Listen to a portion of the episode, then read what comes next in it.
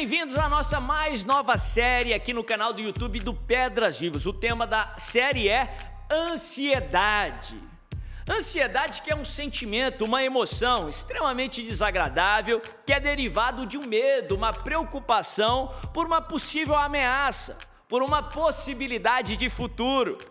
Muitas vezes uma pré-ocupação, uma ocupação antecipada por algo que não vem a acontecer. É por isso que a palavra de Deus nos ensina de várias maneiras, de diversas formas, a não vivermos ansiosos. De fato, Paulo fala lá em Filipenses no capítulo 4, para que nós não andemos ansiosos por coisa alguma.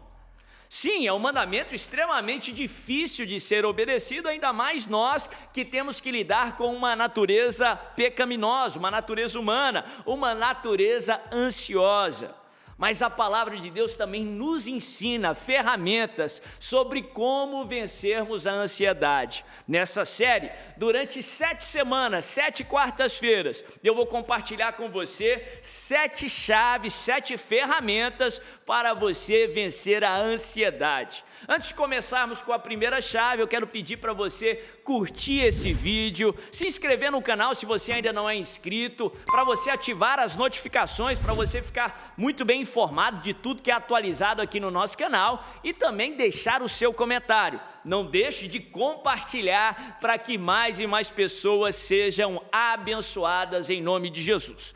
Durante a nossa série, nós vamos estudar a vida do profeta Elias, no momento que ele teve que lidar com muita ansiedade, no momento que ele teve que enfrentar as suas ansiedades. Eu creio e a minha oração é que você enfrente a sua ansiedade e você prevaleça em o nome de Jesus. O título da mensagem de hoje é Ansioso por nada ansioso por nada. Você vai descobrir quantas vezes nós ficamos extremamente ansiosos por nada. O texto que eu quero ler está escrito lá em 1 Reis, capítulo 19, numa passagem que Elias, por um gatilho, por um pensamento, por uma situação, ele fica extremamente ansioso por nada. 1 Reis 19, a partir do verso 1, a Bíblia diz assim: Ora, Acabe contou a Jezabel tudo o que Elias tinha feito e como havia matado todos aqueles profetas à espada. Por isso Jezabel mandou um mensageiro a Elias para dizer-lhe: Que os deuses me castiguem com todo rigor, se amanhã nessa hora eu não fizer com a sua vida o que você fez com a deles. Verso 3: Elias teve medo e fugiu para salvar a vida. Em Berseba de Judá, ele deixou o seu servo e entrou no deserto caminhando um dia. Chegou a um pé de giesta, sentou-se debaixo dele e orou, pedindo a morte. Já tive o bastante, Senhor. Tira a minha vida. Não sou melhor do que os meus antepassados. Presta atenção que a Bíblia aqui está falando de Elias. Sim, o grande profeta Elias, que no capítulo 18, ele tinha sido usado por Deus para fazer milagres, no plural, milagres extraordinários. Se você se lembrar da história, Deus usa Elias como um enviado do Senhor para exortar Israel, a nação toda, a arrependimento.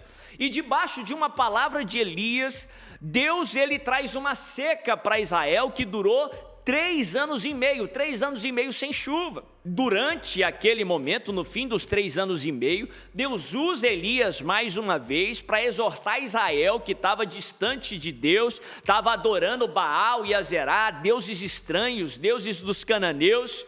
E a Bíblia fala que Elias, ele convoca 850 profetas do diabo, 450 profetas de Baal, 400 profetas de Azerá, para se encontrarem lá no Monte Carmelo, ali no norte de Israel, porque ali ia ser travada uma batalha. E o Deus que respondesse no mundo real, não só no sobrenatural, seria reconhecido por todos como o verdadeiro Deus. A Bíblia fala que Elias ele é cortês, gentil com aqueles profetas de Satanás e permite com que eles sejam os primeiros a fazerem lá os seus rituais, a fazerem o que eles podiam fazer para que os deuses estranhos respondessem visivelmente com fogo ali diante de todos, para provar para todos que eles eram verdadeiros deuses. A Bíblia fala que eles fazem os rituais, os profetas de Baal, os profetas de Azerá, mas se frustram, porque Baal e Azerá não são deuses, são deuses falsos. A Bíblia fala que Elias, ele recebe a sua vez, e ele restaura o altar, derrama água ali no altar, e clama, e Deus vem com fogo. A Bíblia fala que todos ali em Israel, aqueles que criam e aqueles que não criam, aqueles que serviam a Deus e até os profetas do diabo se prostraram em terra e começaram a declarar: só o Senhor é Deus, só o Deus de Israel é o verdadeiro Deus, só o Senhor é Deus. A Bíblia fala que Elias se levanta e ele executa todos os profetas do diabo, os profetas de Baal e de Azerá há uma vitória, o povo de Deus é vitorioso, se arrepende, se volta para o verdadeiro Deus. Depois disso, depois do arrependimento, vem a recompensa. Elias manda dizer para Cabe, que era o rei de Israel, e diz: Olha, a seca vai acabar, vai chover. Enquanto isso, ele sobe lá para o monte e começa a orar, e tem aquela experiência no qual o seu servo começa a visualizar, e o céu não havia mudado, ele recebeu a palavra, o povo já tinha arrependido, já tinha feito a parte dele, mas o céu continuava como estava durante a seca ele continua a orar com perseverança até que aparece uma nuvem do tamanho da palma da mão de um homem e ele manda dizer a Cabe, ó, vai chover, porque atrás de, um pequena, de uma pequena nuvem tem uma grande chuva, atrás de um pequeno sinal tem um grande milagre. E de repente começa a chover, três anos e meio de seca se finda em Israel. Depois de ter feito tantos milagres, depois de ter visto a boa mão do Senhor fazendo o sobrenatural, ele recebe uma ameaça. Uma mulher, a rainha Jezabel, esposa de Acabe, manda dizer a Elias que aqueles que o que tinha acontecido com os profetas lá dela, de Azerá e de Baal, ela que era devota desses deuses, ela faria com Elias, ou seja, ia matar Elias. E aquele que tinha feito o céu chover, aquele que tinha sido usado por Deus para derrotar os profetas de Baal e de Azerá, aquele que tinha sido usado por Deus para fazer descer fogo dos céus, começa a ficar extremamente ansioso. Ele fica tão ansioso que ele deixa o seu servo ali em Berseba, sai correndo para o deserto, numa caminhada de um dia inteiro, e começa a pedir para Deus para tirar a sua vida. Pensa, olha, a ameaça, o gatilho, o pensamento que gerou a ansiedade foi a ameaça de Jezabel, que era matar Elias. O grande medo de Elias era morrer. Aquele que tinha feito tantos milagres, agora recebeu uma ameaça de morte e estava com medo de morrer. Pensa se faz lógica, alguém que tinha feito o céu chover, que tinha feito parar de chover por três anos e meio, que tinha vencido 850 profetas do diabo, tinha feito descer fogo dos céus, fazia sentido ele ficar tão ansioso por causa da ameaça de Jezabel? Aquele que foi é, que, que recebeu uma ameaça e por isso ficou ansioso, aquela ansiedade que tinha sido causada pelo medo da morte, agora estava levando Elias para pedir para morrer. Olha se faz sentido, porque ansiedade nunca faz sentido. O gatilho, o pensamento que gerou ansiedade foi a ameaça de Jezabel, o medo de morrer. Agora ele estava pedindo para morrer. Pensa se faz lógica, porque a ansiedade não faz lógica. Muitas vezes nós ficamos ansiosos por nada. Ficamos ansiosos por motivos sem sentido, sem lógica. Ameaças que muitas vezes não se tornam realidade. Elias estava ansioso por nada. Não estou desprezando o sentimento, o sentimento é real. O medo é real, a preocupação é real, mas aprenda isso: ansiedade é sentimento, e sentimento muitas vezes não é real, sentimentos muitas vezes não são reais. Sentimentos só são sentimentos. Muitas vezes as nossas emoções não correspondem com a realidade. Tem muita gente que morre de medo assistindo um filme de terror, sabendo que aquilo não é real sabendo que por trás daquilo tem um câmera, tem uma equipe de produção, e aquilo não é real, mas muitas vezes eles ficam com medo, porque sentimentos não são reais. A Bíblia, inclusive, nos ensina que sentimentos, emoções, muitas vezes são enganosos, o coração é enganoso. Não deixe a ansiedade guiar as suas ações, não deixe a ansiedade guiar as suas atitudes, porque fazendo assim você vai estar sendo guiado por emoções, e coração é enganoso, as emoções são enganosas. você vai estar constantemente enganado. Isso vai diminuir a sua qualidade de vida, isso vai te tirar da vida abundante que Deus veio para te dar. A Bíblia nos ensina a fazer essas perguntas. Faz lógica esse sentimento? Faz lógica essa emoção? Faz sentido? Ou o Deus que me fez vencer 850 profetas de Baal, o Deus que fez descer fogo dos céus, o Deus que acabou três anos e meio de seca e trouxe chuva, vai me livrar agora de Jezabel, vai me livrar dessa ameaça, vai me guardar, porque Ele é o verdadeiro Deus. Aprenda a fazer esses questionamentos para os seus sentimentos. Faz sentido esse medo, essa preocupação? Ou o mesmo Deus de ontem é o mesmo Deus hoje, será eternamente. O salmista, ele nos ensina a conversar conosco, conversar consigo mesmo. Davi, ele fala: Por que está abatida a minha alma? Por que se pergunta dentro de mim onde está o meu Deus? Olha, Davi perguntava onde está Deus. Para e pense. Faz sentido esse pensamento? Faz sentido? Essa ameaça é real? Por que, que eu estou tão preocupado? Essa ira está razoável, eu estou irado e, e faz sentido isso?